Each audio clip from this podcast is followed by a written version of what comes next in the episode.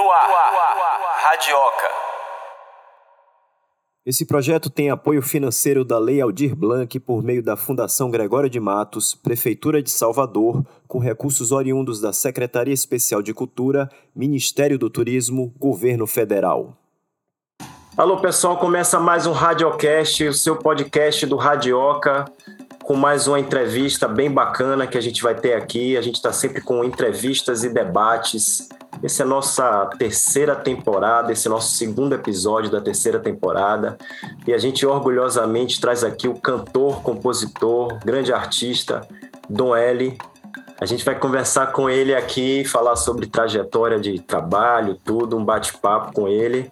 E quem está comigo hoje da equipe Radioca é minha querida amiga Carol Morena. Alô, Carol. Oi, Oninho. Tô com a voz meio assim estranha, mas tô bem. Motivo de Covid, será? Não sei, farei o teste. É, um oi aí para todo mundo. Super feliz também de estar com esse papo com o Dom L. É, também lembrar que além do convidado principal, né, com, com, com entrevistas, a gente também tem outros convidados no, no quadro Interferências e Dicas aqui nesse programa. O Radiocast ele é um podcast quinzenal e aqui a gente gosta de falar de música, então quem quiser saber mais sobre podcast pode acessar nosso site, é o radioca.com.br, ou então no nosso canal no Ancor, que dá para ouvir em todas as plataformas de streaming, também como Spotify. Nosso e-mail também para quem quiser mandar sugestões é, é o, radioca, é o radioca.com.br. Também, se você quiser ouvir nossas outras edições, gente, é, também tem papo com Giovanni Cidreira, Xênia França, tem um papo com Karina Burr, Kiko Dinucci, Larissa Luz. A gente também debate vários temas, então dá uma catada aí nos programas antigos para ouvir o que a gente tem feito. Acho que é isso, a gente pode começar então. Vamos nessa? Radioca. Vamos lá. Dom, mais uma vez, obrigado pela presença.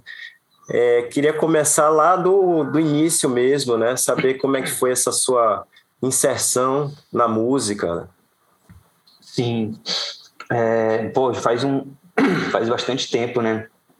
Eu Cara, eu comecei, eu escrevi uns versos e tal, e eu comecei a gravar é, em um em um radinho de daqueles de pilha, sabe, de jornalista, aqueles radinho de, de fitinha pequena, os meus primeiros versos ali. É, no começo eu não tinha grandes pretensões e tal, fazia mais para sei lá, eu, eu não sei qual foi o momento que eu pensei, putz, vou vou, vou gravar para ver como fica a minha voz, saca? Porque eu não tinha grandes pretensões, não, é, era mais uma coisa, porque eu já escrevia, né? Eu sempre gostei de escrever verso e tal no caderno. E aí eu comecei a andar com uma rapaziada do bairro que tinha uns amigos mais velhos, assim, que, que eram do, do movimento hip hop, né? E essa galera fazia parte do, do movimento chamado Movimento Cultura de Rua, que era um, um movimento que já, já existia de, uma, de um racha do, do MH2O, que era um movimento hop organizado em Fortaleza, né? E aí nesse tempo existia o MH2O e o MCR, que eram dois movimentos é, é, é de, que, que, que se, se consideravam movimentos sociais é, através do hip hop, né? Então a gente já começou num, num, numa perspectiva de fazer rap como, como um movimento social mesmo. A gente se organizava em posses e tal.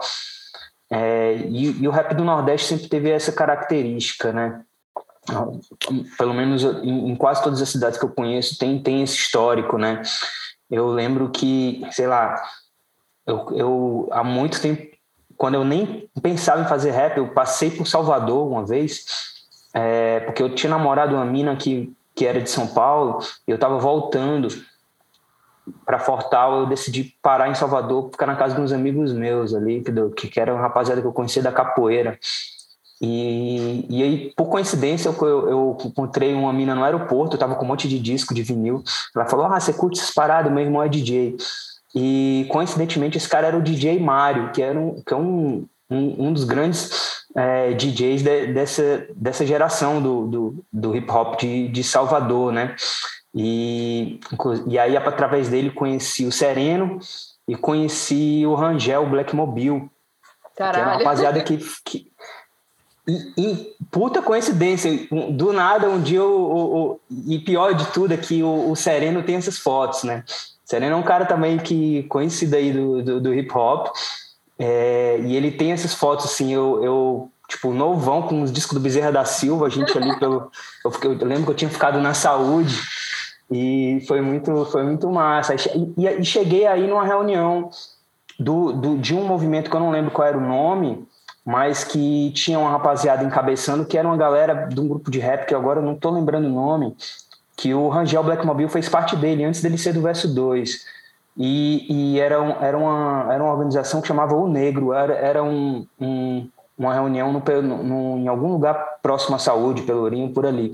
Então, assim, o, e era, era isso, era uma, era uma reunião de um, de, um, de um movimento parecido com o que a gente tinha em Fortal, que se configurava como um, como um movimento social também e de cultura, né? Mas tô, eu estou ainda também com a garganta recuperando de, de Covid, que tive Covid há uns dias atrás, já estou bom, faz mais de uma semana, mas continuo com um abrigalzinho na garganta.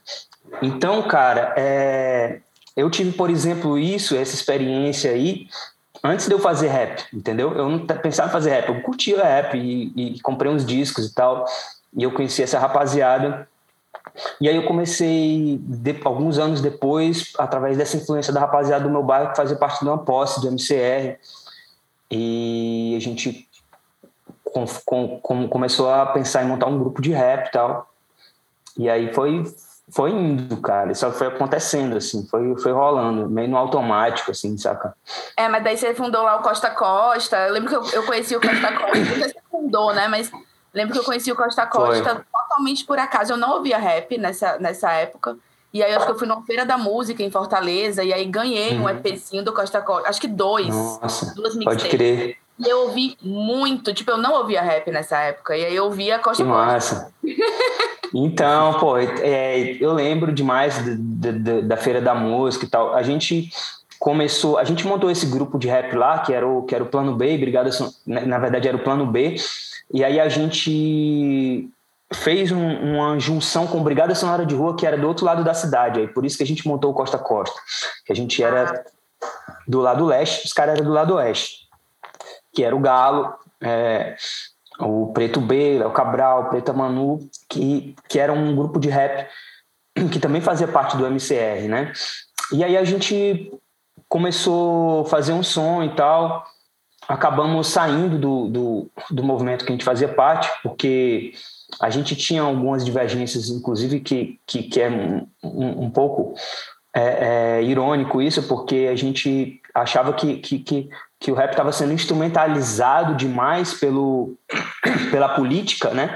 E a gente e, e, tinha um certo preconceito com nossas ambições artísticas, né? Assim, que era uma coisa que hoje em dia eu considero uma certa imaturidade e que a, acredito que já foi superada pelo, pelos movimentos sociais que, que, que têm esse diálogo com a cultura, né? Mas na época a gente é, saiu meio puto, assim, né? Porque a gente, pô, a gente quer fazer nosso som, mano, a gente quer gravar disco, a gente quer ser artista, a gente quer viver disso, saca? E meio que era uma coisa meio que, ah, você tá pagando de artista, sabe? Tipo, ah, não quer ser, saca? É, igual todo mundo tal, né? Tinha essa, tinha essa parada, assim, essa certa imaturidade. E a gente, e aí a gente montou Costa Costa e fomos para cima, tipo, ah, vamos fazer som para colocar o, o, Fortal no mapa do rap brasileiro. A gente já chegou com essa ambição de que, tipo, as pessoas nunca nem consideravam essa possibilidade. A gente sempre era visto como, ah, aqueles cara ali que vai, talvez, abrir um show de um grupo de rap de São Paulo que vai vir fazer show aqui, tá ligado? Isso era o, o máximo do, do, do, que, do que as pessoas eh, achavam que poderia ser nossas ambições, né? E a gente, na real, a gente tava falando, tipo, cara, a gente quer fazer outra parada. Primeiro, em primeiro lugar, a gente não quer fazer igual esses caras de São Paulo, temos todo o respeito por eles, porque faz parte da nossa escola, a gente ouviu eles para poder né, né, fazer o que a gente faz. Mas a gente quer fazer outro lance, a gente quer fazer outro bagulho e a gente quer ser grande, tá entre eles. A gente não quer abrir apenas show para eles, a gente quer estar tá entre eles. E aí, a partir desse momento, foi, foi que a gente começou a levar mais sério mesmo a parada, e estudar é, mesmo. Eu lembro que ele que veio forte de Costa Costa, né? Sim, sim, a gente veio com o pé na porta mesmo, porque era o que a gente podia fazer, né? É, a gente, por causa desse, desse dessa, de, dessa condição que a gente estava é, é, suposto a, a, a, ter, né, de ser um grupo de segunda divisão sempre no Brasil, a gente teve que chegar sempre com o pé na porta, saca? Sempre cavando o nosso espaço ali, saca? Então a gente veio meio treta mesmo no, no jogo. É, e aí, e, bom, você sempre foi esse cara das rimas, né, do texto e das referências, né? Então, aproveitando que você contou essa história aí do teu início, que temáticas que você acha, né, e que você contou também essa história dessa hum, talvez imaturidade ali naquele momento, que temáticas você sente que te, que te instigavam no início e mudou alguma coisa desde, desde então, né? Quais seus incômodos que estão lá e estão aqui e os que não estão mais? Eu, tipo, eu, eu, eu sempre fiz sons é, meio que como uma forma de, de de fazer sentido a minha história, o, o, o meu lugar no mundo, né? Então, é, a minha busca, né? O que que eu quero, porque sabe, tipo, e o rap ele, ele veio com ele veio para mim como como uma música radical, né? De mudanças radicais, né? Eu sempre me senti deslocado, inconformado, né? Uma, uma não conformidade, um não pertencimento, né? A, a ao que era ao que era imposto para nós e, e eu, eu, fazia um som pensando em colocar nas rimas a minha busca né a minha busca pessoal tanto é, é, as minhas a, sei lá aí, aí cabe tudo né porque é é meio autobiográfico é meio que você espera quais são seu, qual é a sua visão de mundo, né? É, qual é a sua visão sobre o amor, qual é a sua visão sobre política, saca? E colocar tudo isso dentro de um de uma resenha, né? De uma de uma história, de um filme. Né? Eu sempre pensei meio como como roteiro mesmo, assim, desde o começo, mesmo quando não, não, meus discos não tinham nome de roteiro de filme. Então acho que acho que é bem por aí. Assim, no começo eu, eu tinha uma tendência a falar mais do porque assim a gente nessa época no rap a gente tinha uma visão da a gente tinha que ter uma, um respeito do bairro, né? E nesse tempo também eu era muito próximo de uma de uma galera envolvida com o crime. Então eu falava muito disso, né? Eu falava muito sobre sobre a vida no crime e tal. E também colocando um, um, contexto político dentro disso, porque era o que eu aprendia, era o que eu aprendi através do rap, né? Então a gente tinha muito essa, essa, essa parada de tipo o, o crime é meio que é, ele, ele pega as, as pessoas que, que, que, foram jogadas nessa, nessa condição por uma é, é, pelo sistema capitalista ali, pela posição que eles ocupam, pela falta de, de, de, de perspectiva de alternativas, né? Mas ele também pega as pessoas que são mais é, revoltadas, né? Que tem, que tem uma revolta e um potencial revolucionário. A gente tinha essa, a gente tinha muito essa essas ideias. Então a gente tinha a gente tinha umas ideias de tipo a gente tem que falar com essa rapaziada, é, é mostrar para eles também essa essa nossa visão de mundo, saca? Mas você sentiu que em algum momento tinha que ter esse texto mais abrangente, né? Como eu acho que você tem, assim, que pega um espectro maior da coisa. E se sim, você percebe que a composição em geral, em algum momento, dentro do rap ou qualquer outro segmento, existe uma cobrança para que siga um determinado rumo você já se sentiu pressionado? É, sempre, em cada era, né? Eu já, eu já meio que tô, já vi passar por, sei lá, quatro, cinco gerações de perspectivas diferentes dentro do hip hop, né? Então, nessa época, se esperava que o rap do Nordeste, por exemplo, fosse muito politizado. A gente meio que quebrava isso, porque a gente vinha com uma politização por outras vias, né? A gente estava falando de uma coisa extremamente popular, a gente está falando da rua, a gente está falando de festa, a gente está falando de amor, mas colocando a nossa visão de mundo nisso, né? E isso era uma, era uma coisa que na época era contestada, assim, dentro do, do hip hop. Depois isso ficou, começou a, virar um, um, uma tendência, né? Então as pessoas começaram a fazer esse tipo de som. E aí veio a escola do MC, do, do Rashid, do Projota, dessa rapaziada que ouviam Costa a Costa, entendeu? Então a gente meio que teve essa, essa influência aqui também no, no Sudeste. E a partir daí, na verdade, a gente já estava fazendo outra coisa. E aí eu tava, aí eu tava fazendo o caro vapor, na real.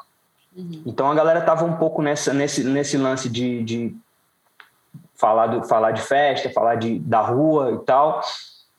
E aí eu já tava numa onda mais. que o caro vapor já é um, um, um lance mais introspectivo, saca? Já é uma fase da minha vida que eu tava pensando sobre parar de fazer rap é, abandonar a vida artística, porque não estava funcionando muito bem na minha vida, saca? Tipo, financeiramente, eu estava em Fortaleza, não tinha shows, né? Eu, não, eu já era considerado um cara é, influente no Brasil. Vários caras de várias gerações do rap já, já me, me colocavam como grandes influências deles e me falavam isso no, no, pessoal. Às vezes não falavam nas entrevistas, às vezes não falavam publicamente, mas me falavam.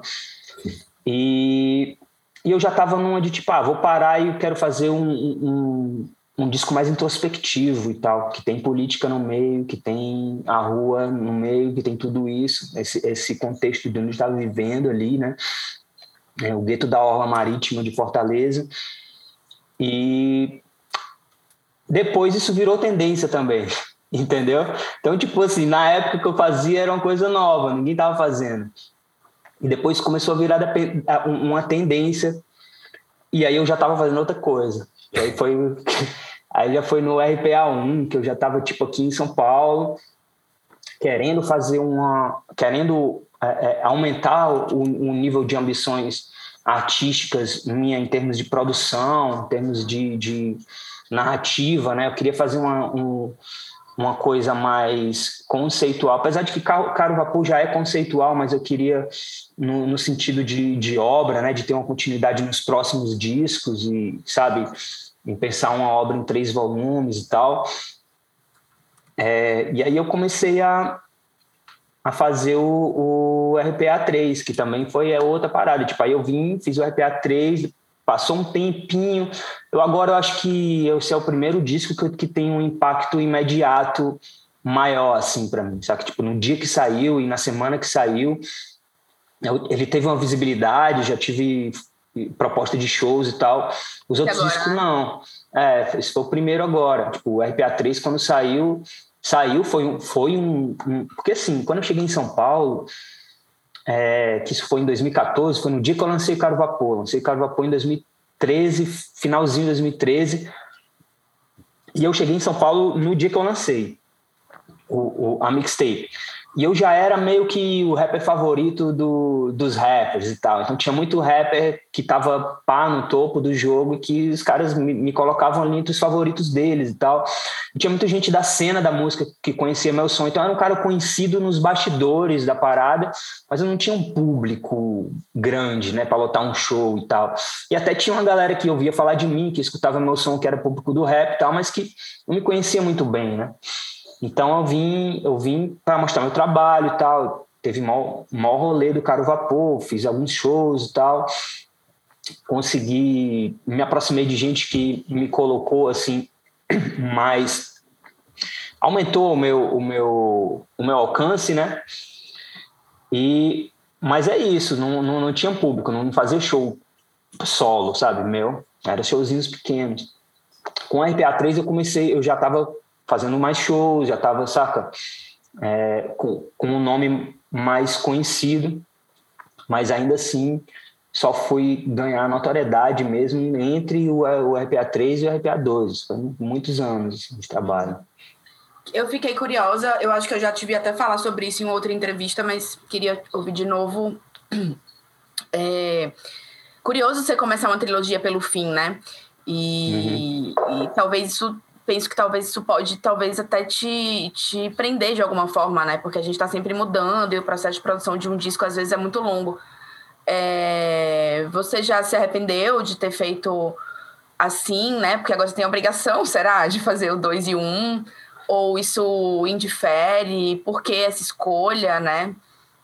Eu, eu, por um momento, eu já pensei nisso, que talvez, putz, mas eu não quero mais fazer exatamente o que eu estava pensando. E o que eu fiz não é o que eu estava pensando, mas de certa forma é também, porque esse disco, o, a, a ideia de eu fazer a, a, a, trilogia tem a ver com, com o que eu falo muito em RPA 2, que é, que é como começa o disco o pastor falando.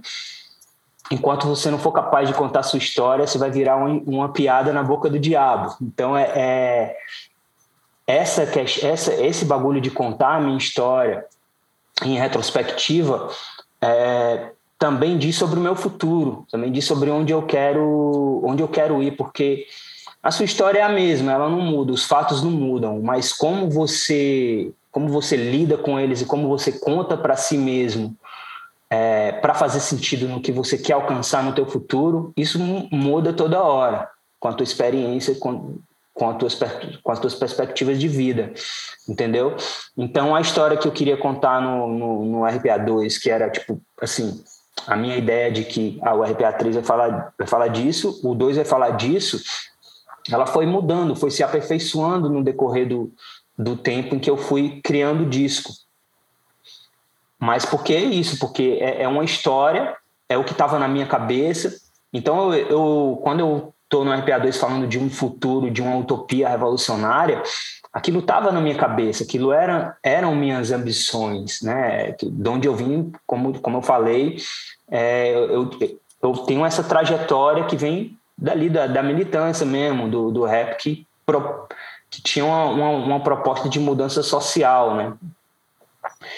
Isso foi mudando também, eu fui colocando outras coisas dentro disso, né? A minha vivência foi, foi enriquecendo, fui evoluindo, e aí você acaba fazendo outra coisa, saca? Mas que é, são as formas de, de, de, de, contar a mesma história, entendeu?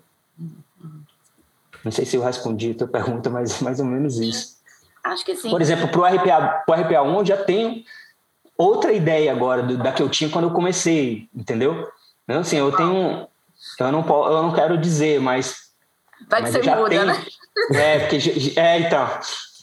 então, mas já tá toda na minha cabeça e eu já tô, tipo, empolgadão, assim, para fazer, porque, tipo, caralho, vai ser muito foda, tipo, tô... E trilogia deve criar um pouco essa, essa ansiedade também, né? Porque você já deve estar tá ali todo... É, a única, a único arrependimento que eu tenho é de, tipo, provocar uma ansiedade na figura que eu coloquei no nome do disco, né? Isso eu não pensei muito, né? Tipo assim, eu, eu, eu aí um dia desse eu tava pensando nisso, porra, caralho, deve ser mó chato pro cara, porque tem o meu nome no bagulho e ainda tem coisa para vir, sabe? Tipo, eu posso, né, o cara tipo, o que, que esse cara vai fazer com o meu nome, entendeu? Ali no, no, no disco, né? Mas foi uma coisa que eu nem pensei na hora que eu, que eu tava decidindo o nome, saca? É uma história que eu já contei também, que foi bem bem do nada, assim, que rolou essa ideia e, e foi, saca? Eu já tava com o nome dele no, na letra. É, eu fiquei querendo mas... perguntar tudo sobre essas coisas aí, dessa relação e tudo, mas senão a gente não vai ter tempo para nada. Vamos, vamos. Aham. Porque, é, bom, enfim, é interessante, né? Você pegar um, um, cara de uma outra viagem do cinema e trazer para o nome do teu disco, que é uma trilogia, e aí você fica, pô, você ainda nem tinha relação com o cara, é isso mesmo? E... Não tenho, na verdade. Não tenho. Eu tenho relação entre. Eu tenho relação com pessoas que conhecem ele, né? Que na verdade, também por coincidência, eu, o primeiro clipe do Costa Costa foi feito pela Simone Lima, que é a pessoa que, que escreveu o roteiro para o curta que se chama Rifame, né? Ela fez um curta que se chama Rifame e que depois o Karim adaptou para um longa que foi o Céu de Sueli. É, e aí eu já conhecia o trabalho dele através dela nessa época e tal. Mas foi isso, tipo, na hora que eu tava com o disco pronto, com a RPA3, eu pensei, pô, isso aqui é um roteiro de, de, de cinema e, e eu quero dedicar para esse diretor aqui, porque eu acho que é o que é o que combina mais, entendeu? É o que faz mais sentido para mim no momento, assim. Por essa questão mesmo, por todas essas questões, assim, tem várias coisas. Assim, se for pegar, por exemplo, o RPA2, ele mudou muito do, do, do, do, meu conceito original, e aí outro dia eu tava pensando, mas aí eu fiquei tipo, cara, mas é, é, é a mesma coisa, tá ligado? É, é essa não conformidade, esse não pertencimento, esse, esse êxodo, né? esse êxodo físico e, e, e uma, e uma ambição de, de um êxodo radical, né? de uma mudança do não, não mais de mudar de onde de, de lugar, mas de mudar o lugar, né? Então acho que faz todo continua fazendo todo sentido, sabe? Bom, a gente vai para a primeira interferência de hoje, né? O Radiocast sempre tem interferência de uma pessoa ligada à música, um jornalista, um produtor, um artista, que faz uma pergunta para nosso convidado, hoje para Dom L, obviamente, e a nossa primeira interferência é com a jornalista e radialista cearense Thaís Aragão. Ela vai fazer uma pergunta para você aqui ah, pelo Thaís. áudio. Interferência. Salve galera da Radioca, salve Dom L, Gabriel Linhares, aqui Thaís Aragão, falando de Fortaleza. Nós conversamos é, ali logo depois que o RPA 2 foi lançado, no final de 2021, e uma das perguntas que eu fiz foi tipo, ah, veio muito, muito Bacurau, muito Kleber Mendonça o RPA 2, né? E você insistiu que não, que ele era mais Karim Ainus, né? E depois eu fiquei pensando em duas coisas que eu gostaria que você pudesse é, falar mais aqui agora. A primeira é uh, por que, né? Uh, o quanto a estética do RPA2 que você busca para o seu trabalho nessa trilogia tem a ver com o Karim Ainus, que é um cara né, que traz uma, um, um, um, filme muito mais contemplativo e mais sentimental até que, do que as coisas do Kleber Mendonça, né, o Karim Ainus daqui de Fortaleza também.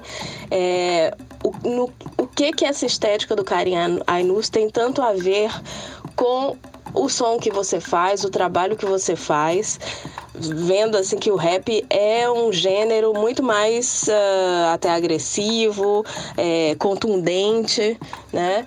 E, e também uma última curiosidade que é você realmente pensa que esses uh, álbuns podem ser base para filmes que possam ser feitos pelo Karim de verdade? É, bom, é legal porque foi exatamente no ponto que eu estava falando, né? Telepaticamente você já estava já estava respondendo a pergunta, né? Então, como, como eu estava dizendo, eu acho que sim, faz todo sentido porque isso é o meu mundo introspectivo, né? Apesar de, de, de, de, de, de o cara ter essa coisa contemplativa e tal, é muito um, um tem muito uma coisa do, da, dessa busca que parte de um, de um não lugar, de uma de uma de um não pertencimento, de uma não conformidade com, sabe, um, uma uma contradição entre o que é o, o, o quanto você é muito de onde você vem e o quanto você é, é, é muito é, é quer, quer muito mudar isso, né? E eu é, apenas tenho outras ideias sobre como mudar isso, porque é um, é um original meu, é o Dom L, não é a Sueli, não é, né, não é Madame Satã, entende? Então eu acho que, que tem muito disso, assim. É, o Bacurau tem alguma coisa também de que, que eu posso dizer que, que faz sentido, né? Que tem que é uma história que, que também tem essa coisa surrealista, né? É, que tem no que tem no RPA 2, né? Que é isso. Eu acho que faz todo sentido ainda. Qual, aí ela fez outra pergunta Que, ah, se eu acho que vai que, que, que realmente pode virar um roteiro. Eu nunca eu nunca tipo fiz com essa com essa ambição porque eu acho que isso são, sei lá, talvez não não seja um roteiro para agora, saca? Mas talvez seja um roteiro para muito depois, sabe, de, de, que eles forem, de que os três forem lançados, um, para um filme mesmo, né? Mas pode ser também.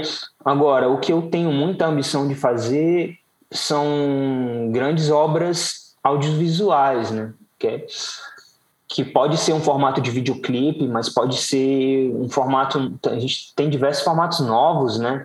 Aí, um deles eu, eu, eu coloquei no YouTube agora pra, um visualizer para cada faixa, que é uma coisa nova, de fazer um loop e tal. E aquilo ali, de certa forma, conta uma história. É, tem um cara que já fez uma coisa que não é um visualizer, mas também não é um clipe, né? Um moleque que o Kendrick lançou, que eu achei muito louco. Então tem, tem novas coisas que a gente pode fazer em, em, nesse sentido, mas audiovisual é sempre uma brincadeira cara, é sempre muito difícil. É, é, obviamente, é, ironicamente falando brincadeira, porque não é nem um pouco brincadeira, né? É, é, um, é um, uma forma de arte que precisa de muita gente né, trabalhando. E por isso é talvez também uma, uma das, das coisas que torna ela mais, mais foda, né, mais bonita. Né? Você precisa de um, um, um coletivo de pessoas ali na mesma vibração, sabe, que entrem dentro daquela história. Eu lembro que, pô, foi muito difícil de fazer os visualizers do, do meu disco. Foi, foi uma, uma coisa que, para mim, para dentro dos meus recursos financeiros, não era possível, na verdade. E eu queria muito fazer. E eu, eu, eu pô, tinha acabado de fazer um clipe com a Aisha e tal. Eu falei, Aisha, cara, eu quero fazer essa parada. Vamos pensar no mínimo, no mínimo, assim, que, que seria legal, que, que daria para contar essa história. E aí a, a, gente fez uma imersão, assim, saca? Eu, a Isha, a Jota, o Malerunca, a minha produtora executiva também, a Marina, a gente, a, a gente mergulhou nessa criação para tentar conseguir. E, cara, todo mundo sonhou com isso. Tipo, a Isha um dia acordou chorando, ligou pra gente na câmera assim, cara, eu sonhei, eu tava nesse lugar, a gente tava, e os caras queriam. Era, tipo, ela tava sonhando com a parte do disco que eu, que, que, que eu falo de Vila Rica, que eu tô no, num passado colonial, saca? Ela tava sentindo de verdade isso. Ela mergulhou na história, saca? E depois outras pessoas sonharam também, porque é uma coisa muito intensa, né? Você você não, você não é o criador da obra, mas você precisa co-criar ela naquele momento ali, porque você vai entrar dentro. Então, tipo assim, a, a, a, parte audiovisual, a Isha foi, foi a autora, entendeu? Então ela teve que mergulhar muito intensamente. Do mesmo, do mesmo jeito, os atores, todo mundo que estava envolvido. Então, o cinema é um bagulho muito foda, cara. Eu, eu eu não, não, imagino, eu só imagino, na verdade, como deve ser o trabalho de fazer um longa, por exemplo, saca? Porque eu tô falando aqui de visualizers de 15 segundos que fica repetindo, saca? Já é muita gente trabalhando. Eu acho que tem mais de 40 pessoas, entendeu? Que trabalharam nesse, nesse, nesses visualizers. Imagina um filme, né? Mas eu tenho essas grandes ambições. Eu quero pelo menos os clipes foda, assim. Eu tenho muitas ideias para os clipes. Eu, e eu acho que esse esse disco, eu sempre tive uma onda de, de que muita gente sempre fala para mim que as minhas rimas são visuais e tal, consegue ver a, a, cena quando eu quando escuta a música. E eu acho que esse disco tem isso mais ainda do que os meus outros discos, né? É, é praticamente uma, um, é um roteiro mesmo, saca? Assim, eu tô descrevendo a cena. Então, pô, para fazer clipe é, é, lindo, né? Só que também joga a barra lá para cima, porque é um universo uhum. inteiro, né? Então eu tô, eu tô criando um mundo em algumas faixas, né? Tem as faixas que são no presente e tal, mas tem as faixas que são num passado colonial, que precisa de toda uma, uma estrutura para fazer isso, e tem as faixas que são num, num universo novo, né? Um universo surreal ali. Então acaba de, de, dificultando ao mesmo tempo que ah, instiga. você no, no, no roteiro para ir no número, volume 3, né, as duas primeiras faixas são, para mim, assim, muito certeiras, assim, não é bem contundente, assim, uma crítica contundente, essa coisa do tapinha nas costas, né, nessa coisa do de, de colocar uma fantasia ali no nordestino para que ele faça sentido para as pessoas sudestinas e tal, né? E me lembrou um pouco uma, uma queixa que já tinha ali do pessoal do Ceará também, né? Você até cita Belchior em outro momento, em uma outra faixa, né? Sim. Queria que você falasse um pouco dessa relação, porque isso existiu na MPB antiga, né? Os alguns caras do, de Pernambuco, Ceará iam para aquela coisa da música regional, mas nunca era premiado pela MPB, né? Ficavam meio à parte. Queria saber assim se você tem alguma identificação e como é que você sente agora você em São Paulo, né? Você sente essa coisa ainda batendo o tempo todo aí em você?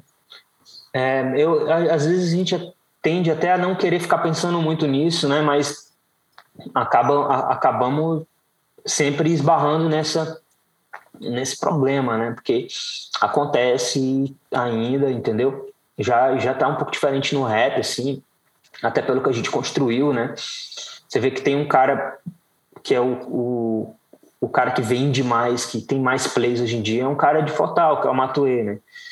E ele fala que ele fez porque ele viu a gente fazendo, entendeu? Porque ele viu que tinha, porra, tem um cara da minha cidade que faz e é um dos mais foda que fazem, tá ligado? Então eu posso fazer. É, e tem vários outros caras do Nordeste hoje despontando aí no Brasil. Eu acho que já tá um, um pouco mais descentralizado, saca? Mas é, é muito difícil, porque ainda esbarra nesse, nesse, nesse estereótipo aí muitas vezes, sabe, do que é o Nordeste, do que é o nordestino. E a gente esbarra também na, na questão econômica nossa mesmo, de ter que vir para o Sudeste para poder arrumar gente que, que tem mais condição de trabalhar, né? Porque muitas vezes é isso. Assim. Agora está tá melhorando um pouco, tem mais gente fazendo, é, por exemplo, produção executiva, cultural, que. Porque assim, quando a gente começou, a gente só a gente era do a gente fazia parte de um nicho de música que só existia através de editais de música. É como a Carol falou que me conheceu na feira da música né? Que era uma parada que a gente ia lá não ganhava cachê fazia os shows porque era um bagulho subsidiado mas que não tinha grana para os cachê e tal tá ligado? Que é uma coisa que eu sempre questionei também né? Que eu falava pô o festival é de música um, que, e existiam vários festivais de música no Brasil que não tinha cachê para os músicos e eu chegava e falava assim, cara, isso é muito louco, né? Porque aqui, para isso acontecer aqui, todo mundo tem que receber.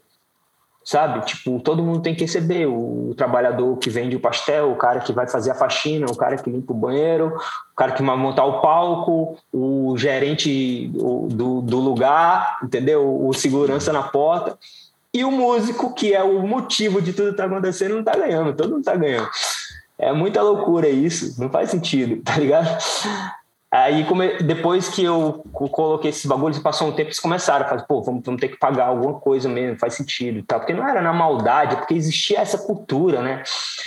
E, e, mas a gente não tinha produtores que trabalhavam no, no, no, nicho comercial, tipo, ah, vão, vai ter um show aqui, as pessoas vão pagar ingresso e isso vai fazer você, sabe? Tipo, a gente não tinha um circuito em, em Fortal, como imagino que não deve ter tido na MPB também, né? E, e, nas grandes capitais do Nordeste. Então você tinha que primeiro fazer sucesso no Brasil para poder ter essa, essa circulação ali nos poucos espaços que, que tinham e que ainda muitas vezes assim, saca? Então para mim já, já tinha essa dificuldade. Aí que você chega aqui no, no Sudeste, Aí tem essa, essa fetichização do, do, do, nordestino e tal, da coisa, do que se espera do nordestino fazer, né? Então são muitas, são muitas, são muitas barreiras que, que, que você encontra ao mesmo, ao mesmo tempo, saca? Uhum. Eu queria te fazer uma pergunta, né? Você traz vários questionamentos no seu trabalho, né? Individualismo, superficialidades, de um capitalismo vazio, luta de classe também, né? Então, você acha que. Como você acha que a sociedade brasileira vê essas questões? Você acredita que, que sua música contribui para um despertar dessas pautas? Como seria isso? O que, é que você acha sobre? Ah, eu tento, né? Eu tô fazendo aí, eu acho que sim, eu acho que eu tenho um, um, um papel no rap, porque assim, a partir do momento que eu, que eu fui um cara que, mesmo não tendo muito eh, público, assim, eu falo não tendo muito, mas é porque a gente tem uma noção deturpada de números, né? Por exemplo, eu tenho, sei lá, eu tenho 500 mil ouvintes no, no Spotify, isso é meio milhão de pessoas, né? meio milhão de pessoas, eu acho que não tem um estádio que cabe tanta gente, né? É, é muita gente, saca? E é isso, a gente, a gente tem uma noção um pouco deturpada dos números, mas mesmo quando eu era um cara que considerado é, é, é, com público pequeno, né, que é quando você tem ali, sei lá, no Spotify, vamos dizer, 100 mil, 100 mil ouvintes, esse, esse, esse tipo de, de artista, assim, eu já era um cara que influenciava outros artistas. Eu já era tipo, eu já tinha essa onda de ser o rapper favorito do seu rapper favorito e tal. Então eu sempre influenciei muito a cena, a cena do rap. Só, só isso já é um motivo para eu ah, é, é, é, encarar essa responsabilidade de propor coisas novas. Eu sinto isso, saca? Então eu, eu vejo que a molecadinha se inspira e, e, e, e, se influencia por mim, então eu penso no que, que eu posso jogar de novo para eles, tá ligado? Porque se, se os moleques que estão começando, eles veem em mim uma referência, eu não posso simplesmente fazer o que está todo mundo fazendo, entende? Não acrescentar nada novo. E como a música tem a ver com o que eu acredito, com a, com a minha busca por um, por um mundo novo por, e, e também da, do que eu busco para minha própria vida, isso vai estar tá ali. Eu sinto que influencia as pessoas primeiramente eu, eu, eu sentia que influenciava muita gente do meio e depois começo a furar bolhas, né? Esse disco é uma tentativa de furar várias bolhas. Eu, eu acho que eu fiz um disco mais acessível, por, mais, por incrível que pareça. Ele é o disco mais complexo, por um lado, mas ele ao mesmo tempo é mais acessível. Assim, a linguagem é bem acessível. O, o, o, a, a, o esquema de rimas é, é bem acessível, sabe? Eu, eu, eu tenho uma uma tendência a fazer esquemas de rimas muito complexos que estão ali no Caro Vapor, que estão ali no RPA3, e que nesse disco eu consegui, eu acho que eu consegui me aproximar mais do que todo artista que tem ambições de vanguarda, ao mesmo tempo de alcance, quer, que é fazer o, o pop art, né? o chamado pop art, né? que é tentar ser entendido, ser, ser popular, ser acessível para muita gente propondo coisas de vanguarda, propondo coisas novas, né? E no sentido do que, do, do que eu falo nas músicas, principalmente em relação à política, né? Eu, eu acho que é uma coisa que, primeiro, vem do rap, né? A gente. Todo, todo rapper, todo artista do hip hop, ele se propõe a isso, né? Ele se propõe a, a, a ser um agente de, de, de, transformação política da sociedade do meio, né? O que começou assim, continuou sendo assim, e sempre que desviou muito, alguém vem, acontece alguma coisa que traz um pouco de volta, né? É, é, é o que tava, é, é o Jonga que chega com Fogo nos assista quando tava todo mundo fazendo trap festa. E, tipo, é o Rincon Sapiência que vem, tipo, pá, traz para traz pra cá de volta, saca? Então, o hip hop ele sempre tem esses mecanismos de trazer de volta para o que ele se propôs no começo, que era falar disso, propor uma, uma mudança social, né?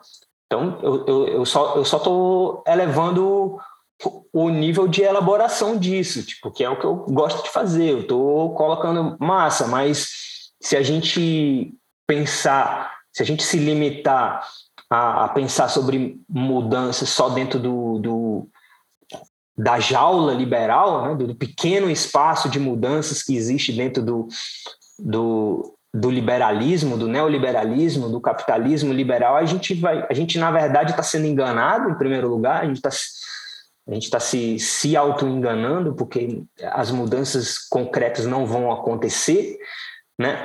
E no segundo lugar, a gente está limitando a nossa própria capacidade de imaginar coisas novas, de pensar num mundo novo, nosso horizonte artístico mesmo, saca?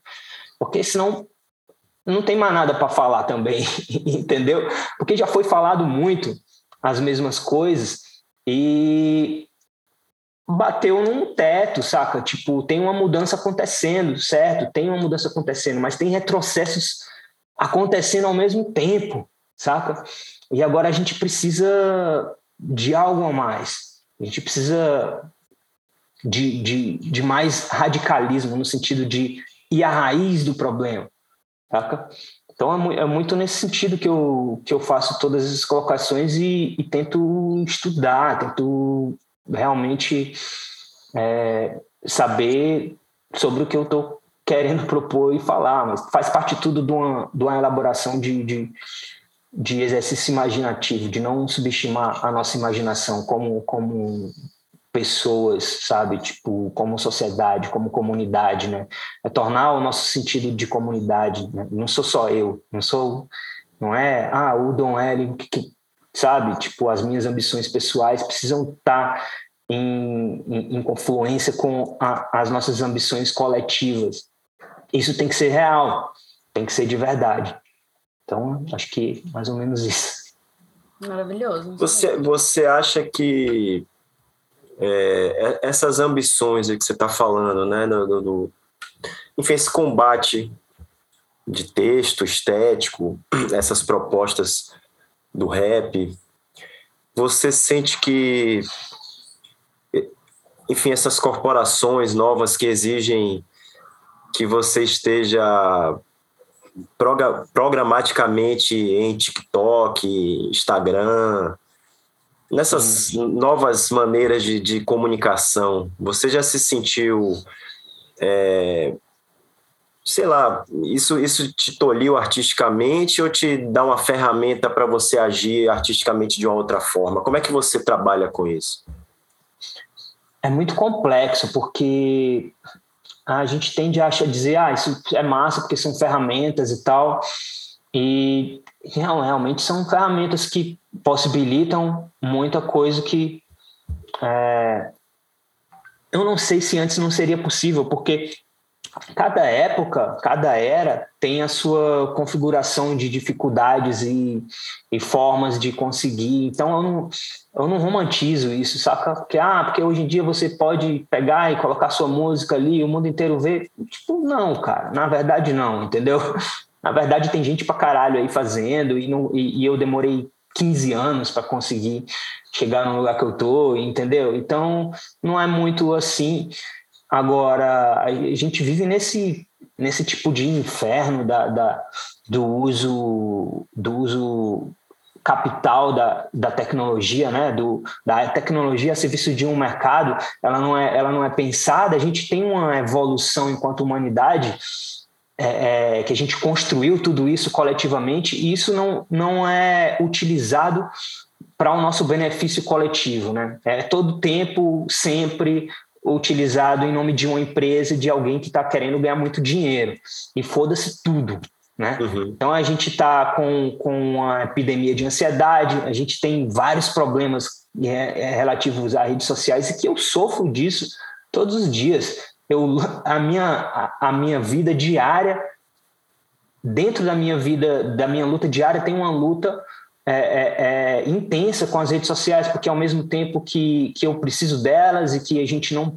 Ela já faz parte do, da nossa vida, entendeu? Só que não está sendo feita uma reflexão, não tem um projeto, enquanto, sabe, a gente não tem um projeto comum, a gente não sentou todo mundo para dizer, mano, isso aqui é uma coisa coletiva, tá todo mundo vivendo isso aqui, tá ligado? Só que quem decide, sabe, tipo, metas sobre o, o, o estudo sobre de que forma isso afeta a gente, de que forma a gente pode melhorar isso para para estar tá a serviço da nossa vida e não nossa vida a serviço disso. Porque o que está acontecendo agora é que nossa vida está a serviço de três redes sociais ou duas que são de ó, o Facebook, o Instagram é, e o WhatsApp é do mesmo cara. fora essas, a gente usa Twitter e agora tem TikTok e, e, e, e Kawaii, né? Então, assim, é um monopólio talvez sem paralelo na história da humanidade, entendeu? E, e a gente vive trabalhando para eles todos os dias. A gente está nesse momento agora aqui trabalhando para eles, ao mesmo tempo que a gente está trabalhando para a gente. Mas a gente vai colocar isso numa rede social, vai estar tá lá no YouTube e tal. Aí tem a monetização que eles decidem. Então, como, como, como você tem uma relação de trabalho em que você não, não negocia o quanto você ganha, por exemplo? Você acha, Dom, que a própria, a própria ala progressista, né, assim, acabou se seduzindo um pouco por essas ferramentas e acaba também entrando no jogo, né? A gente acaba se ludibriando um pouco, porque como você bem disse, a gente vira ferramenta para que essas, essas empresas continuem continuem em voga, né, aparecendo, né? Você acaba trabalhando um pouco para elas e aí vira aquela aquele meio que acordo em que você está meio que sendo passado para trás, mas está se divertindo ali, né? Participando, se sentindo participativo. Mas a gente não tem muita opção, né, cara? Assim, a, a, é, é, e é por isso que, assim, quando eu estava é, fazendo, pensando no conceito do disco e pensando em, em, em uma em me radicalizar, eu já, eu, eu já sempre fui um cara radical em tudo na minha vida, mas em pensar nessas propostas é, é, políticas radicais, em que eu, e, e, e realmente ter o, o, o, discernimento de que a gente, quanto esquerda, tem que ser, tem que puxar nosso, tem que elevar o nosso nível lá para cima, porque nenhuma mudança superficial vai, vai poder dar conta disso. A gente é obrigado a participar das redes sociais, porque hoje em dia praticamente se liga, você vai procurar um médico para ir, você procura se ele tem Instagram. Você escolhe um ou outro por causa disso. Se um não tiver, você vai escolher o que tem, porque você viu lá ele falando, pô, eu gostei desse cara e tal, entendeu? Então, isso vai em todas as esferas da sociedade. Eu tô falando de uma profissão privilegiada, do, do né, de uma categoria de trabalho privilegiada. Todo mundo precisa fazer autopromoção nas redes sociais, porque é daí onde sai o seu trabalho. Né? Você é convidado para fazer parte das coisas através disso. Então, não é como se fosse uma escolha, em primeiro lugar. Em primeiro lugar, não é como se fosse uma escolha. Agora, em segundo lugar, como a gente muda isso, né? Então, a gente tem que ficar numa malandragem ali de saber como lidar com isso, como usar e ser menos usado, porque a gente nunca vai ser menos usado do que. Porque é uma empresa, cara, tá ligado? E, é, e hoje em dia são as empresas mais ricas do mundo, né? E como eu acredito que isso, que isso devia ser? Isso devia ser patrimônio público, cara. Isso devia ser patrimônio público. Isso é, isso, isso é nosso, entendeu? Tipo, eu, eu, eu, do mesma forma que eu acho que a Petrobras é do Brasil, eu acho que a nossa rede social tinha que ser do Brasil, entendeu? É. Tinha, tinha, que ser controlada pelo governo mesmo. Pelo, pelo uhum. governo, não. Por nós, pelo poder popular, através de representações de uma democracia de verdade, né? de uma democracia realmente exercida pe pela população, né? porque a gente está aberto agora, a, a, a gente está extremamente controlado. Né? Você viu que foi as últimas eleições, né? Ontem eu estava pegando um, peguei um Uber com um, um, um, Uber bolsonarista, vim conversando com ele e o cara me dizendo um monte de coisa que são coisas que foram plantadas na cabeça dele com um plano, mano tá ligado? E que muitas vezes vem de fora do Brasil, a interferência no, na soberania de um país, entendeu? Então, mano, como que você vai mudar isso com coisa, com, com eu, enquanto pessoa, tá ligado? A gente não tem esse poder todo. A gente tem poder enquanto coletivo. Se a gente, se a gente realmente colocar isso na pauta, por exemplo, entendeu? Isso é uma coisa que eu acho que tem que ser colocado na pauta. Por que, que a China controla as redes sociais deles? Eles são bobo né? E é por isso que eles são o único povo que está fazendo frente ao imperialismo norte-americano, entendeu? Então, assim, se a gente quer realmente ser um país soberano em algum, algum dia, a gente tem que ter controle sobre nossos dados, por exemplo. Isso é uma discussão é, a, a, atual e que, e que tem que estar tá nas primeiras da lista. Eu vou seguir no, no seu fluxo e, e, fazer uma pergunta que, bom, tem gente apostando agora em 22 como um ano de mudança, né? É, com a eleição, com o Bolsonaro não se reelegendo e tal. é, com essas novas possibilidades, você vê alguma esperança? Como que você encara a política?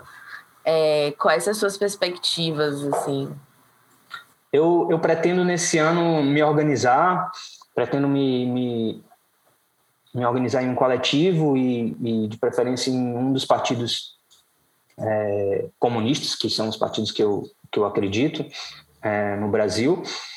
E e eu estou formando a minha opinião sobre o que vou fazer, o que posicionamento eu vou tomar diante dessas eleições, né, cara? Que é isso, a gente conta esquerda. É, é, é, algumas pessoas vêm, vêm, vêm dizendo isso há muito tempo, né? A gente vem, vem reduzindo as nossas pautas progressivamente, né? Então a, a, a gente já chega no jogo político fazendo um monte de concessões né? Porque ah, a gente tem que ganhar as eleições, então a gente para isso a gente não pode ser, a gente não pode colocar nossas nossas pautas verdadeiras, né? A gente tem que sempre estar tá colocando ali uma coisa meio centro, esquerda no máximo para poder ser aceito. Sendo que quando você chega lá no poder, isso que você está colocando na pauta ainda vai ser negociado, entendeu? Então não é como se isso fosse ser, ser é, é, feito, né? Mas é, aí você já chega lá com, com, com as suas pautas totalmente puxadas para o centro para negociar com os caras que mandam, que são a extrema-direita. Que, que, que, o Brasil é um país onde a extrema-direita é radical e a esquerda é moderada, tá ligado? Então, assim, eu não acredito nisso. Acredito que a gente tem que ser radical, porque eles que são os radicais. São os radicais desde 1500, quando eles chegaram aqui. Ficou mais radical do que isso? chegaram aqui matando todo mundo, trazendo gente da África para ser escravizada, entendeu? Explorar o ouro até o, a, a, até o ponto de contaminar os rios, é, tipo, acabar com os recursos naturais, acabar com as florestas. Tipo, isso é radical pô, pra caralho, entendeu? Mas não, radical é o cara que, que é o Boulos que quer, tipo, dar casa para as pessoas, sendo que tem um monte de, de imóvel que não está sendo usado. Mas aí o cara não consegue, ele tem que suavizar a, a pauta dele para ele conseguir ser relevante no jogo político brasileiro, dessa falsa democracia que a gente vive, entendeu? Então, assim, eu não sei, eu não sei como que vai ser para mim em 2022 lidar com isso. Porque ao mesmo tempo eu sei que a gente tem uma luta contra o fascismo, aí tem essa discussão de, de, de frente ampla e tal, mas dentro desse processo as pessoas têm seus papéis, né? E, e eu, sem dúvida, o meu papel é o papel de quem está mais para o lado do, da, esquerdo do, do espectro, que é onde a, a, as coisas fazem real sentido, né? a gente para de mentir e fala que é de verdade, porque a direita está fazendo isso, cara. E eles, e eles conseguiram espaço para caralho no Brasil fazendo isso eles começaram a dizer o que eles pensam de verdade, entendeu? Mano, a, a, nossa parada é o seguinte: a gente é racista mesmo, é isso mesmo, entendeu? A gente é homofóbico mesmo, a gente é, a gente quer privatizar tudo mesmo, entendeu? Foda-se tudo, aqui é uma guerra de todos contra todos mesmo. Eles estão tipo abrindo o jogo. Sem vergonha, né? É, tá ligado? Chegaram falando e eles ganharam espaço pra caralho fazendo isso, entendeu? fazendo isso. Aí quando você chega, tipo, aí é muito louco, porque aí eu tava nesse, nesse, nessa, nesse Uber aí conversando com esse cara bolsonarista, um nordestino do Piauí, entendeu? É, e o cara tava me, tava me dizendo a, a, as paradas que ele ouve na internet, ao mesmo tempo ele, ele, ele tem um monte de coisa que ele diz, que ele fala, ah, mas isso aí Aí eu estava falando, mas, mas, cara, o problema do Brasil não é a corrupção. A Petrobras é um patrimônio nacional. O que, o que rolou de corrupção, a Petrobras faz em um ano, cara, de dinheiro. É muito dinheiro, entendeu? Ah, mas o Lula também privatizou, a Dilma privatizou. É verdade. Tá entendendo? É tipo assim, o que, que eu vou falar para esse cara agora? Assim, a, a, nossa, qual é a nossa pauta? Então, a, quando a gente fica suavizando, suavizando, suavizando, os caras da, da, da direita estão lá dizendo assim: é, eles fazem a mesma coisa, só que eles chegam lá e roubam, e a gente não rouba. Tá entendendo? Então, é complicado, eu não sei, eu não sei ainda. Eu, tô compartilhando coisas que estão na minha, na minha cabeça, mas eu pretendo. É, eu pretendo, eu, eu acho que assim, eu acho que primeiro, o mais importante que eu, de tudo que eu falei agora, isso é o mais importante, é o que eu vou dizer agora. É, o que eu penso deve ser discutido com outras pessoas e a gente deve chegar num acordo coletivo sobre uma pauta e agir coletivamente. É assim que se faz política, é assim que sempre se fez política na história da humanidade, entendeu? A gente está numa era que isso foi é, é, imposto também, uma coisa de que, ah, não, você está ali no Twitter, ou você fala suas opiniões e você está. Não, saca? Então, eu pretendo me filiar a um, a, um, a um, coletivo e fazer parte de um partido onde são feitas discussões e acatar as pautas. E aí eu vou discutir lá dentro internamente e publicamente, dentro do, do, do que a gente quer propor, acatar as pautas e vamos para cima. Acho que é isso que as pessoas devem fazer. Maravilha. É um, é um, um assunto realmente. Esse ano vai ser um ano bem. Vai ser treta, vai ser, vai ser, vai ser difícil, cara. Eu, eu não contei como foi o final disso, né? Pra você ver como é que é. Eu tava nesse carro, né, eu tava nesse Uber conversa, discutindo com esse cara. Foi, começou com uma conversa, eu fui muito na malandragem, assim, de conversar com o cara, tentar colocar o, o, meu ponto pro cara e tal, mas o cara começou a ficar nervoso, nervoso, nervoso. E daqui a pouco ele pegou uma discussão no trânsito, já abriu a, a o, o porta-luva e diz: Ah, o que eu tenho aqui para esses caras? Ele tava armado, tá ligado? E, Caralho. Então, assim, é, esse é o. Esse, a gente apenas está vivendo um momento em que foi colocado explicitamente a guerra que a gente já vive no Brasil há muito tempo e que é, é, igual o racismo brasileiro, que é um dos piores do mundo, na minha opinião, o pior do mundo, e que sempre foi colocado como, não, a gente não é racista, tá ligado? Assim, é, e é a mesma coisa, a gente não é um povo violento, violento pra caralho, sempre foi, entendeu? E agora essa coisa tá mais explícita, assim, as pessoas estão se assumindo. Então, de, certa forma, eu acho que isso é uma, um, um banho de água gelada, assim, ó, isso é, é isso aqui mesmo, não é isso é o que a gente é. Aí tem que, temos que fazer alguma coisa a respeito. Entendeu? Radioca. É isso aí. A gente vai agora para outra interferência. É a segunda interferência aqui do Radiocast. Ah. Dessa vez com Danilo Cruz, do site Ogampazan. Interferência. Salve, salve, Dom L. Danilo Cruz aqui falando. É, agradeço aqui o convite da galera do Radioca para participar do Radiocast.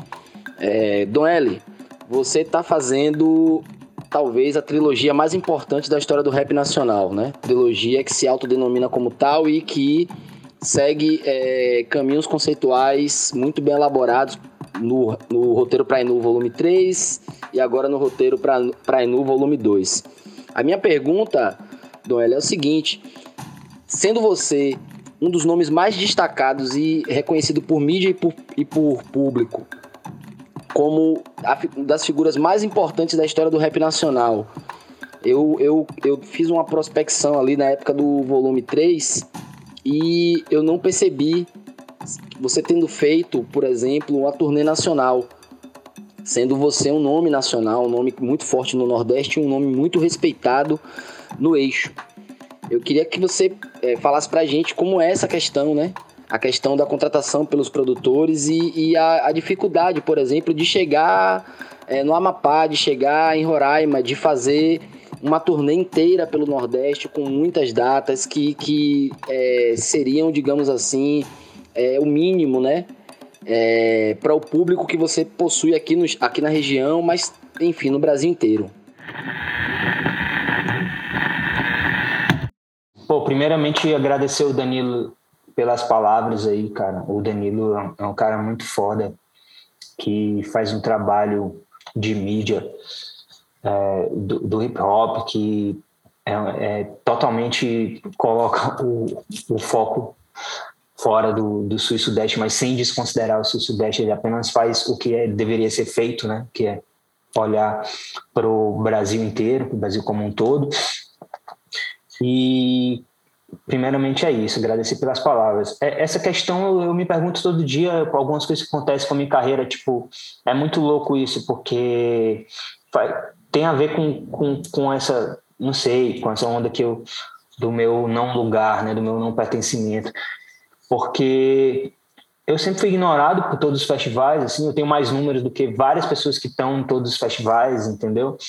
É, e é a primeira vez agora que eu estou começando a colar nos festivais. Assim, tem um, o Radioca é um festival que é exceção disso, né? Que me chamou para tocar numa época que ali eu acho que nesse ano que eu fiz o radioca talvez eu tenha feito só o radioca entendeu então assim é, ontem estava saindo o, os nomes do, do festival Cena que é um festival de rap que tem uma coisa mais pro trap e tal mas que tá no meu disco aí meu disco meu disco é um disco que dialoga com eu eu, eu, eu fiz uma, uma eu tô dentro de uma, de uma de uma escola de pensamento. Eu descobri isso esses dias, porque eu não fiz pensando isso, mas eu estou dentro de uma, de uma categoria de arte contemporânea que se utiliza do, do, do, do pop propor, propor coisas novas. Então eu tenho no meu disco tudo que está rolando. Tem trap, tem, tem drill, tem todo tipo de rap que está no mainstream, né? E, e, eu tenho bastante números, tem muita gente escutando, o disco está fazendo bastante barulho.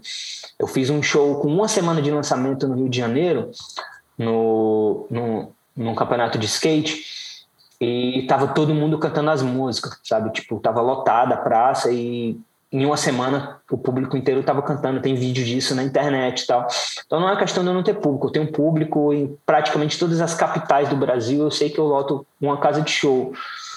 Mas é isso, os festivais continuam, na sua maioria, me ignorando, não querendo, sabe, às vezes não querendo pagar o meu cachê que já não é alto, ou a minha, levar a minha equipe. Uma coisa que eu não faço é é, comprometer a qualidade do meu show. Então, tipo, tem que levar a minha equipe mínima que eu acho que vai, né? E não é muito. É, é tipo igual qualquer um desses aí que estão colocando no, na, na line deles, entendeu?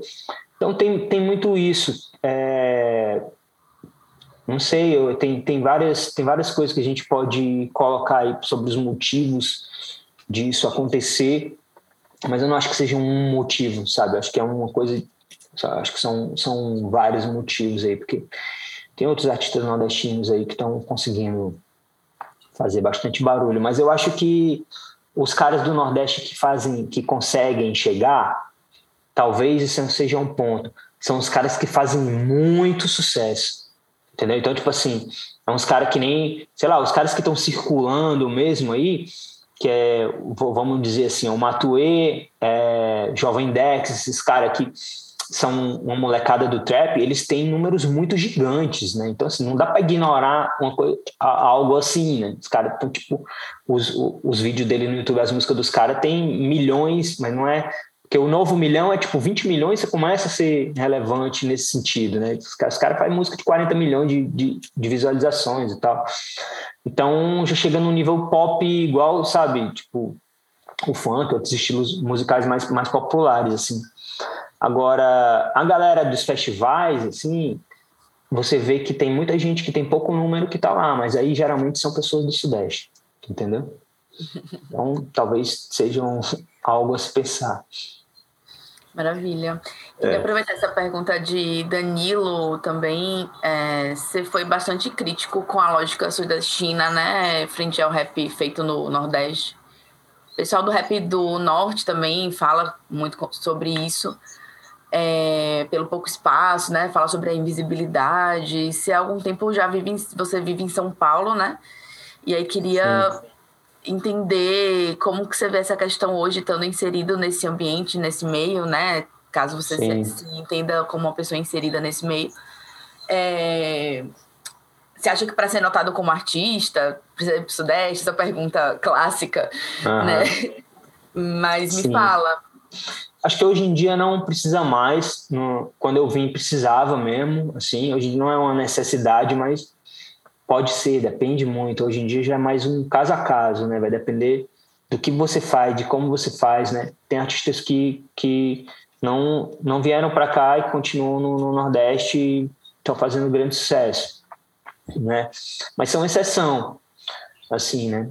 Eu, eu, eu acho que melhorou bastante. Não me sinto inserido, assim, de certa forma, mas é, o meu caso é sempre um caso muito particular, porque eu sempre tô colo... tem, tem muita coisa em jogo, né? Então, tipo assim, tem o conteúdo do que eu faço, né? Tem a questão do tem, tem, tem a questão de coisas que eu não faço, né? É, então, às vezes tem um pouco a ver com isso. Não, não no caso de circulação. No caso de circulação, acho que acho que é mais um, é essa questão aí mesmo. Agora, tem outra coisa que é o seguinte: a gente, tipo, galera do norte, a gente tem um, um uma parada que a gente precisa fazer que é ter mais ter mais meios dentro do nosso do nosso espaço, né? Porque assim a gente não a gente a gente fica lutando por espaço e tal, é, enquanto gente eu por exemplo enquanto artista hoje em dia com uma projeção nacional, então eu sou um artista que tem público no Brasil inteiro e eu faço parte de um, de um estilo que é muito Brasil, né? Ele não tem um regionalismo. Por exemplo, a gente tem muito pouco show de rap fora das capitais nordestinas. Tem a ver com uma coisa econômica também, entendeu? Mas, por exemplo, sei lá, outros estilos de música, tipo funk ou o, o, pagodão, vão estar circulando nesses lugares e a gente não está já no Sudeste e no Sul, já, já é uma coisa que já virou mais cultura popular o rap. Então já saiu da coisa de música de grandes centros urbanos de capitais. Você, você tem show de rap no, no Balneário, no, em Maringá, no, sei lá, em Criciúma. Quem faz sucesso no rap, que faz muito show nesses lugares de, de cidades pequenas do Sul e, e Sudeste, saca? Então a gente precisa fazer essa descentralização também entre nós, saca? Tipo, em, em colocar nossa música é, para circular mais dentro do Nordeste, dentro, dentro do Norte, saca? Tem mais eventos, tem mais espaços de shows. É, e ter, e, ter, ter esse, esse. pegar esse, esse know-how de como fazer isso, às vezes até com a galera do nosso próprio nossa própria cidade que está fazendo outras coisas, né? Eu sempre quis olhar para os caras do forró, assim, como eles faziam as paradas, mas também é, é uma coisa que eu penso, eu falo, assim, mas falar uma coisa, fazer é outra, né? Tem é, é, muito diferente, assim, né? Tipo, o forró é um, é um, por exemplo, o forró cearense é um, é um modelo de negócios há muito tempo, né? Eu lembro que quando eu começava no Costa Costa, a gente já tinha notícia de gente que tipo pegava financiamento do Sebrae para montar uma banda de forró, era como o cara começava como quem vai montar um negócio, não tinha, não tinha música ainda. Ele ia lá e falava, eu quero montar uma banda de forró, é assim e tal, vou chamar músicos tais, tais, tais, quero tal grana, porque a gente vai fazer tal coisa. Entendeu? E como é um negócio que gera muito, os caras conseguiam muitas vezes, né? A gente precisa mais desse, desse, dessa viabilidade enquanto negócio, porque senão fica muito, é muito difícil fazer rap no norte e no nordeste enquanto negócio, né? Gravações de qualidade, sabe? Tipo, tem uma equipe que trabalha, saca, é, que vive disso, né? Então, tipo, você, você tem uma produtora que realmente vive de ser produtora de, de artistas, né? É muito mais difícil de encontrar no nosso meio, assim, no Nordeste e no Norte. Isso provoca às vezes mais a pessoa ter que se mudar mais por isso, porque ele vai encontrar às vezes uma produtora que já tem uma galera ali trabalhando, vai encontrar um social media, um saca?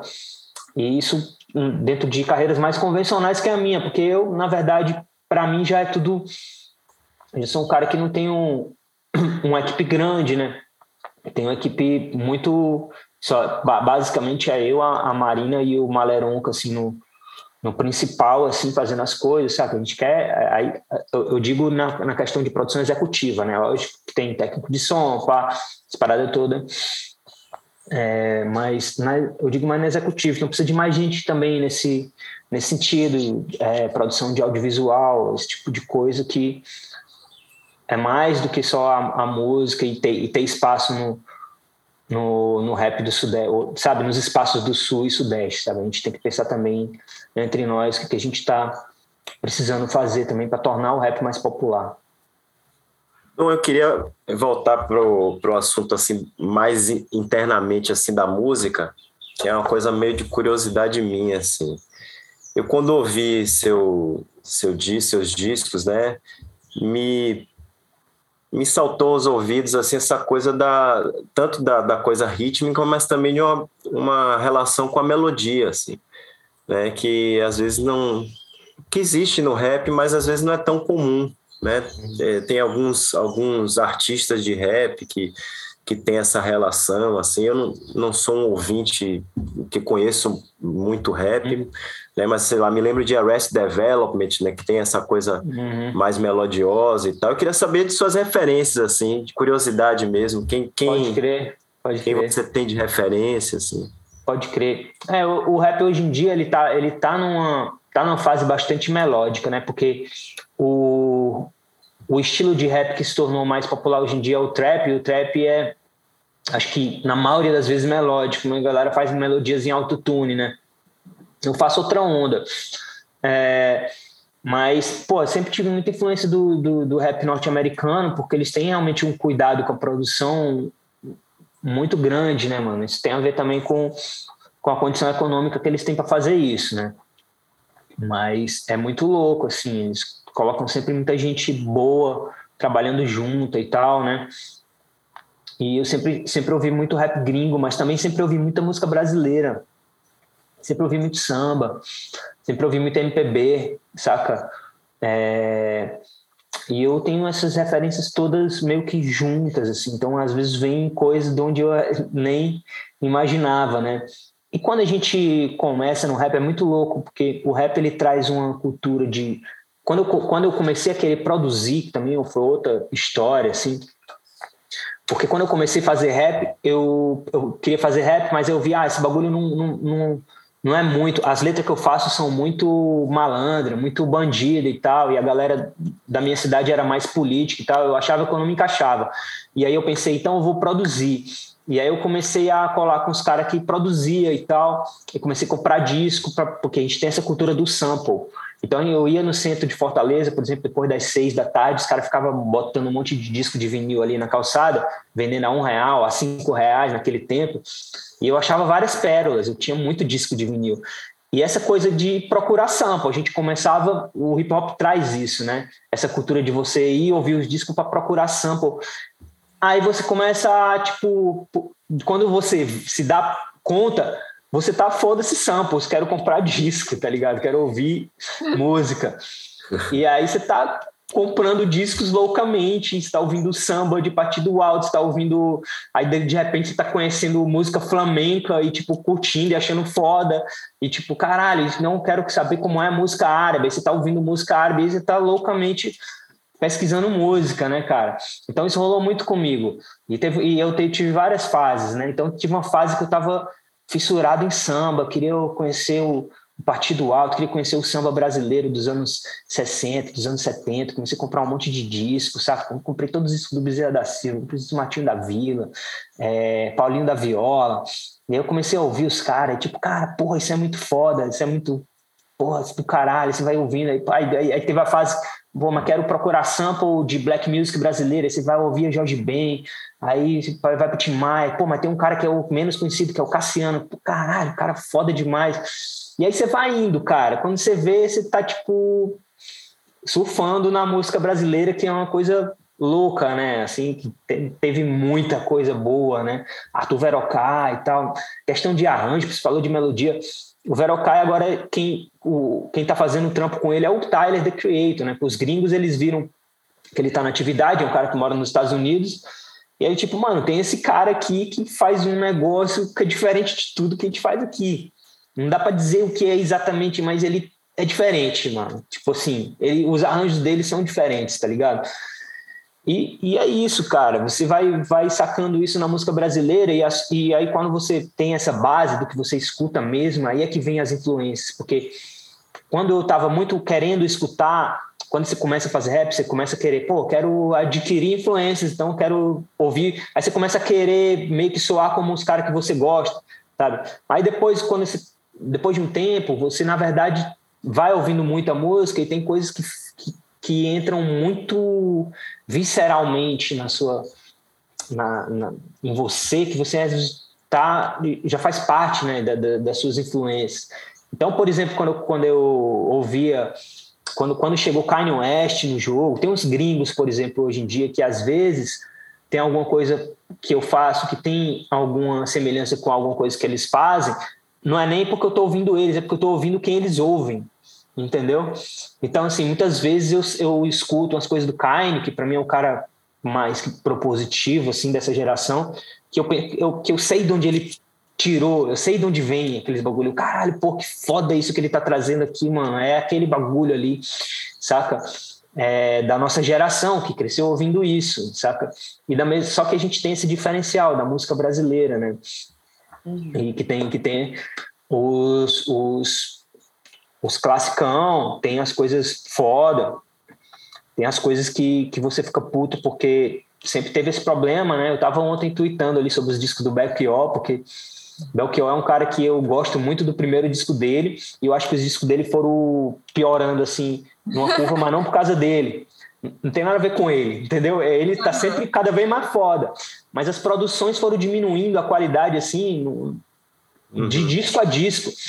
Principalmente a bateria. Quando chegava, tipo assim, no quinto disco do Belchior, parece que não tem uma bateria.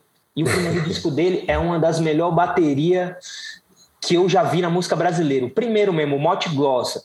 Aquele disco, a bateria daquele disco é nível bateria de, de, de soul dos anos 60 norte-americano, de, de, sabe? E, que, porra, é muito difícil competir com os caras porque a indústria deles é muito maior. Eles tinham escola, né? Dessa porra. Tipo, a gente aqui sempre foi muito no, no, na improvisação, né? E esse disco do Belchior é foda demais. Aí depois foram transformando ele num, num cantor meio folk singer, meio, cara, voz violão, tem muita essa coisa, né? Tinha muita essa coisa. Uhum. Então tem muita coisa que, que, eu, que o que eu mais procurava de música brasileira era as coisas que mais que, que, que, que tinham mais ritmo, que botava a bateria lá em cima, que botava os graves no lugar certo, né? E isso foi, foi, fazendo as minhas influências, mano. Mas é, é, muita coisa mesmo, assim. E é, e é muito. Eu tenho umas influências muito de disco, assim, de, ou de música. Às vezes tem um artista que, que eu acho foda, mas eu nem escuto tanto. Tipo, Belchior é um que eu escuto os três primeiros discos dele. Os outros eu não escuto muito porque eu não gosto da produção. Mas quando eu escuto, eu penso, ah, que letra foda, que parada foda, saca? Mas não é minha onda de produção ali e tal né? E gosto dos clássicos, né? Caetano, é, Gil, é, o Chico, Chico Buarque. E aí, é, você vai ouvindo, reouvindo, aí tem uma fase que você tá pegando as coisas que, que você tinha parado de ouvir, passou anos sem ouvir, você vai ouvir de novo, nota outras coisas diferentes. É muito louco. Radioca. É, foi boa essa pergunta de Rony, que agora a gente já engata no último bloco do programa, que é que a gente chama o quadro que é o Interferência. Não, é o Dicas. A gente certo. geralmente pede dicas para as pessoas. A gente vai começar pedindo, a gente já começou pedindo uma dica aqui de antemão para o cineasta baiano aqui, Ali Muritiba, ele já mandou para gente. A gente vai ouvir e aí depois a gente manda as nossas. Radioca. Radioca indica. Salve galera da RadioCast, aqui quem fala com vocês é o Ali Muritiba, cineasta. Estou mandando esse recadinho aqui para falar de dicas culturais do que tem feito minha cabeça ultimamente. Eu vou falar de dois livros que eu li há pouco tempo e que me encantaram profundamente. O primeiro deles é O Torto Arado, livro do baiano Itamar Vieira Júnior, que conta a história de duas irmãs negras nascidas e crescidas na região da Chapada Diamantina, é, num período pós-abolição da escravidão. O livro versa de maneira muito, muito poética sobre esse período de que se fala tão pouco na história brasileira é, e fala também de manifestação de fé de uma maneira muito, muito bela, muito potente e de luta por seu direito à terra. Outro livro muito legal que eu estou terminando de ler agora é Os Supridores, do José Faleiro, um jovem escritor gaúcho, periférico, que conta a história de dois rapazes que, para se dar bem na vida, decide vender maconha no supermercado onde eles trabalham como repositores. É isso, desfrutem dessa, dessa leitura, são livros que vão te entreter e te agradar muito. Valeu, axé. Já peguei aqui. Estamos no cinema, né, Carol? Dom L trouxe aqui o cinema, na, tá, na, tá rondando aqui, né? Ali é. vem. Que massa, que massa. Música e cinema. Tamo junto. E, e Rony também é um diretor, né? Não sei se vocês sabem, mas Rony também dirige. Então, tá. Ah, é? Foda. Eu, não, eu mexo, eu mexo com filme. Eu, eu ando do lado de diretores, eu diria isso. Foda. É... Mas massa, acho que Torturado foi um dos livros mais lidos, acho que ano passado. Minha timeline inteira eu acho incrível, maravilhoso. Acho que ganhou o prêmio Jabuti. É... Quem vai agora? Vai, vai ele aqui, ó. Aí, ó. Olha lá, ó. Aí, ó. Ganhei recentemente. Eu tenho não, que ler, não- tem que ler, eu tô atrasado, ainda. eu não li ainda. É, eu também não li, não li ainda. Eu tô, eu tô num momento agora que eu tô, tô querendo é, estudar um pouco história da arte, assim. Eu não sei muito sobre isso, eu tenho uma coisa ou outra. E, e agora eu tô, tô lendo um livro que é do Lovie, que chama, que, chama que, que fala sobre a história do surrealismo e a relação com o marxismo e tal. A Estrela da Manhã. Peraí Que massa. De quem é, Dom? do Michel Lovy. Eu não sei pronunciar muito bem o nome dele, não sei se é Lovy, acho que é Lovy. Uhum. É, Michel Lovy. E ele fala do surrealismo e tal. Eu tô achando muito massa, assim, tô começando a, a querer entender sobre as coisas que eu já faço, assim. Às vezes é, às vezes é isso, né?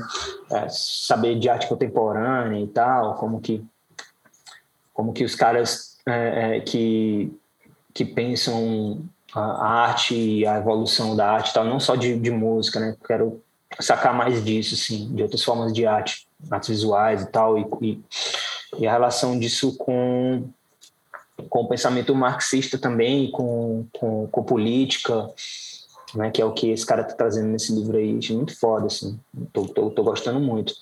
Aí tô com esse livro Torturado para ler, não, não comecei ainda, eu gosto de estar sempre lendo literatura, assim, eu gosto de ler uma coisa mais política e alguma coisa de literatura. Tem esse livro aqui, tem esse quadrinhos aqui, ó, que, que é muito foda, que é Angola Jungle, do Marcelo de Salete. Esse cara fez esse livro, uns que além dele ser um grande cartunista, né, o, o, a qualidade do desenho dele é, é foda. Ele, ele é mundialmente cultuado hoje em dia, assim, como um dos grandes figuras do, dos quadrinhos mundiais. Mas ele, além disso, ele é um cara que tem uma pesquisa sobre os quilombos, é, sobre os quilombos, a, a experiência dos quilombos brasileiros, que é, é coisa de historiador. Acho que ele é historiador, alguma coisa assim, porque ele foi lá nos arquivos, ele pegou coisa que que não, não- ninguém tinha, sabe, assim, para contar essas, essas histórias. Ele foi pesquisar a fundo, assim, é muito bom. É, é, é um quadrinho, mas é um livro de história, entendeu? Ó, ele tem outros, assim, ele é, ele é foda esse cara, demais. Muito E bom. é isso, essas são minhas dicas de hoje. Massa. Demais. É bom que a gente tem gravado isso, né? E tem um arquivo Ah, pra gente consultar. Massa. que bom. Eu vou pegar o bonde, então, que eu também, minha dica, por coincidência, também é um quadrinho. Esse aqui, ó, A Rosa Mais Vermelha Desabrocha. É...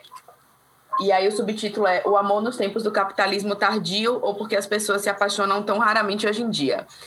É da Liv Que massa. é, eu também não sei se pronunciar muito bem o, o sobrenome dela, mas eu acredito que seja Stromquist. É, ela também fez aquele livro que acho que é mais conhecido, outro quadrinho, que é A Origem do Mundo. Também é bem, bem, bem bom, assim. Esse livro é bem maravilhoso. Ele constrói alguns argumentos, assim, que podem ser caminhos, eu acho, para pensar nessa afirmativa, né, do título, né? Porque as pessoas se apaixonam raramente hoje em dia, assim. Acho que ela pensa numa tendência- ela apresenta umas, umas teorias, assim, tipo, umas tendências a racionalizar o amor, fazer dele uma demanda do nosso cotidiano, como a gente busca a ciência, psicólogos, especialistas para explicar a paixão, né? E se afasta, e se afasta um pouquinho desse processo misterioso, intuitivo, ou como a gente pontua características que a pessoa amada precisa ter para se encaixar, para, né? E aí sim poder ser objeto do nosso sentimento. E aí ela faz uma relação como um tipo de, de exigência quase mercadológica, sabe? Ou de como a gente se prepara, sei lá, para isso é bem forte do livro, assim, como a Foda, gente se prepara foda. mais para ser amado do que para amar, né? Ela fala muito sobre isso. E é massa porque ela linka tudo com essa construção é, ela linka tudo é, dessa construção capitalista da nossa sociedade, ela traz isso bem forte, né? E a partir de umas referências de Sócrates, é, Teseu, Platão, mas aí também traz Beyoncé, é, Smurfs, é, Leonardo. DiCaprio. Mas é quadrinhos, é quadrinhos é quadrinho, cara, e é muito lindo. Foda. É muito que massa. Nossa, muito bom. Eu adoro que ela começa falando de Leonardo DiCaprio e todas as modelos que ele namorou, e aí começa, uhum. começa falando disso a partir de Leonardo DiCaprio. Você começa, você não dá nada, né? Aí você vai, porra, foda, muita referência legal. É rendeu boas conversas por aqui entre amigos e crushes, então recomendo. tá na Amazon e tá em promoção, inclusive. Bichara falou que não é para comprar na Amazon, então. é... Bichara, nossa produção aqui, eu tava falando antes, ela falou, amiga, não compra. falei, tá bom. Não quero saber. É foda. É, mas enfim, é, a dica é essa: a Rota Mais Vermelha desabrocha, o amor nos tempos do capitalismo tardio ou porque as pessoas se apaixonam tão raramente hoje em dia. Muito bom, muito bom. Minha, minha dica vai ser uma dica, é uma coisa que tá todo mundo meio indicando aí, mas é que é bem legal, que é essa série de, de Nara Leão aí que tá passando na Globoplay, e que eu acho que é legal porque reposiciona a Nara numa, num lugar bem importante da música brasileira, não só como artista em si, né, mas como uma, uma agitadora cultural mesmo, né? Uma mulher de muita potência que sai ali de um lugar que poderia ser um lugar até de comodidade, né? Ela era rica e ela depois da bossa nova vai para para o morro, né? Encontrar aqueles caras, Zequete, Nelson Cavaquinho, né? Para o Zicartola e e essa esse essa ligação aí né, que as pessoas chamam de do morro ali com, com asfalto, essa ligação, já rolando ali por causa dessa mulher, né? Uma das, das motivadoras disso tudo, uma mulher de força extrema, né? Que depois chama Maria Bethânia, acaba lançando Maria Bethânia para substituir substituí-la ali no, no Opinião, né, que, que Betânia canta Carcará, e ela bateu o pé para que fosse Betânia, então ela conta essa história, a própria Betânia conta essa história, e e é uma passagem muito bonita e tal. E é muito interessante, né? Um artista que canta com a voz pequena, tocava violão, né? Enfim, várias coisas ali que podiam estar num, lugar é, meio, meio proibido de estar, mas que tem uma força muito grande. Tem um episódio dela que eu ainda não vi, mas com certeza vai, vai passar na série, que eu acho muito interessante, né? Que foi a época da, da marcha contra a guitarra, né? Hum. E que no livro Caetano fala que ele, ela e ele estavam na, na janela, né? E ela disse assim, ele fala alguma coisa, ela disse assim, estranho não, isso é um absurdo, né? Ela faz uma ela é mais veemente assim do que ele, né? Ela tinha e a gente vê isso, eu não, não tinha muitas imagens de Nara, não conhecia muita coisa assim de imagem dela e você vê como ela era doce e firme assim ao mesmo tempo, né? As posições muito firmes, muito inteligente. Nossa. Acho que vale a pena, não só por ela também, porque como você acaba vendo ali o período daquela música brasileira e tal, muito interessante. Sim. Vale a pena. E massa, Rony, eu vi algumas pessoas comentando, eu não peguei ainda para ver, eu tava achando que era filme até, não sabia nem que era série. E que bom que é série, porque... É uma, é uma série de documentário, né? É um documentário.